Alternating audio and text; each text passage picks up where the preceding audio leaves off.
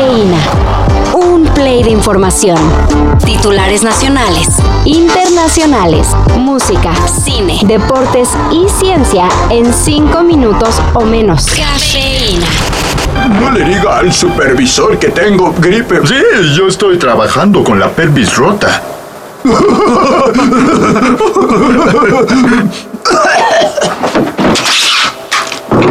Mamá, prepara un gran abrazo extra.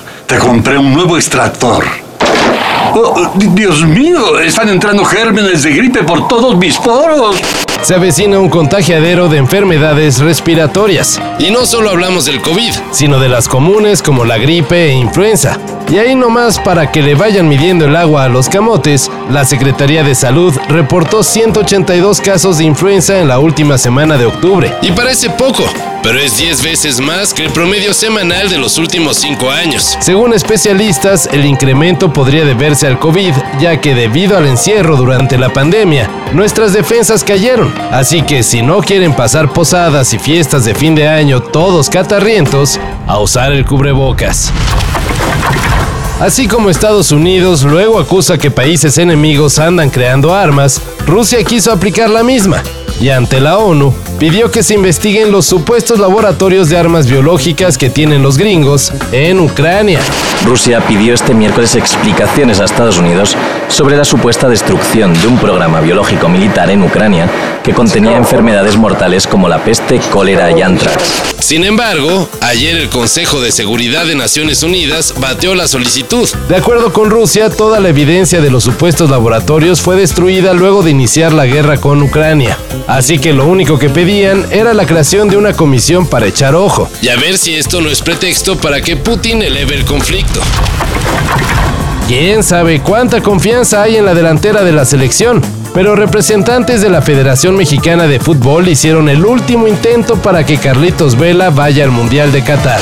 ¿Pudiera hacer algo por la selección por tener un jugador tan talentoso como tú? ¿Qué debería de hacer para que regresaras? No, eso ya, ya no se puede hacer nada. ¿Pero por qué? De acuerdo con reportes, el jugador de Los Ángeles Fútbol Club se mantuvo firme y rechazó la oferta. Yo creo que cuando no estás bien y no quieres estar 100% en un lado, mejor no estorbar. Ni modo. A sacar agua del pozo con Funes Mori y Henry Martin. Ah, y Raúl Jiménez. Bueno, si consigue estar listo, porque si no, pues no. Algunos días me despierto llorando sin saber por qué. Y lo que haya estado soñando, nunca lo recuerdo.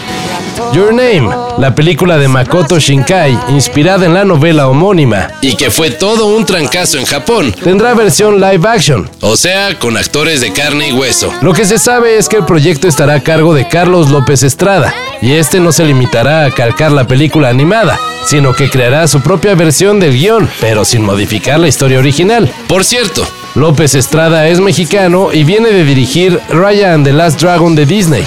Es un buenazo. Sí, cada vez somos más. Entonces, bueno, espero que, que, siga creciendo el número, que sigan creciendo los proyectos que estén presentados acá y la verdad muy contento de estar aquí.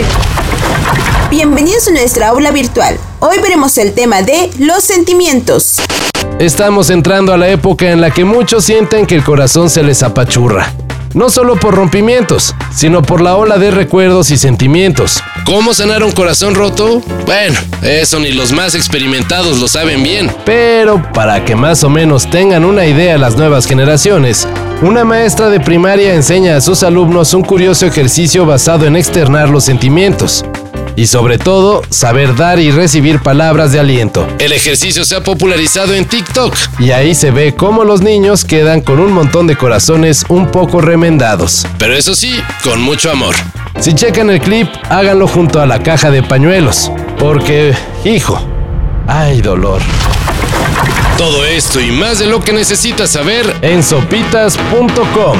El guion corre a cargo de Álvaro Cortés y yo soy Carlos el Santo Domínguez.